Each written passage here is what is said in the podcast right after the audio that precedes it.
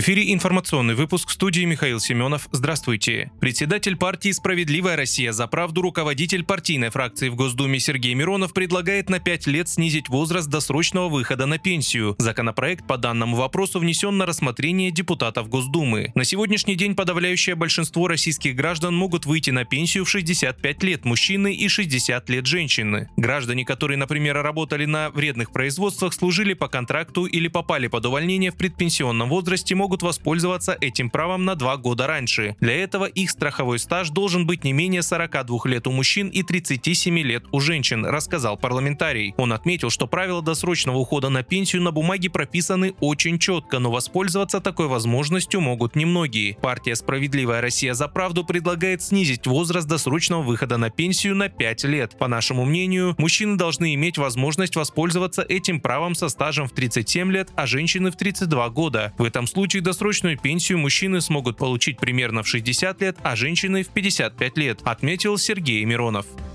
Силы противовоздушной обороны сбили в ночь на четверг, 14 декабря, в Нарафаминском городском округе два беспилотника, которые направлялись к Москве, сообщил мэр столицы Сергей Собянин. Градоначальник в своем телеграм-канале отметил, что на месте падения обломков беспилотников, по предварительным данным, разрушений и пострадавших нет. В настоящее время специалисты экстренных служб работают на месте происшествия.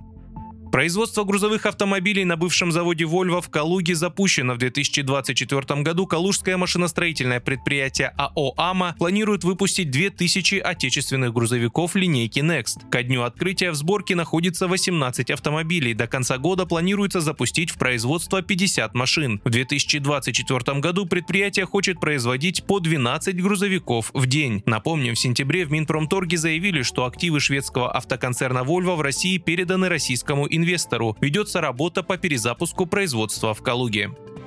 Американский предприниматель Илон Маск заявил, что украинские войска должны были перейти к обороне, однако Запад заставил их провести контрнаступление. Таким образом, он отреагировал на слова бизнесмена Дэвида Сакса, который заявил, что вооруженные силы России позволили ВСУ атаковать линии обороны российских военных, из-за чего Киев понес большие потери. Теперь российская армия давит на украинские линии и берет под контроль территории. Несколько месяцев назад я посоветовал Украине поставить главной целью оборону, поскольку тот, кто атакует укрепленные позиции, понесет большие потери, но Запад очень настойчиво заставлял их наступать, написал Маск в соцсети X.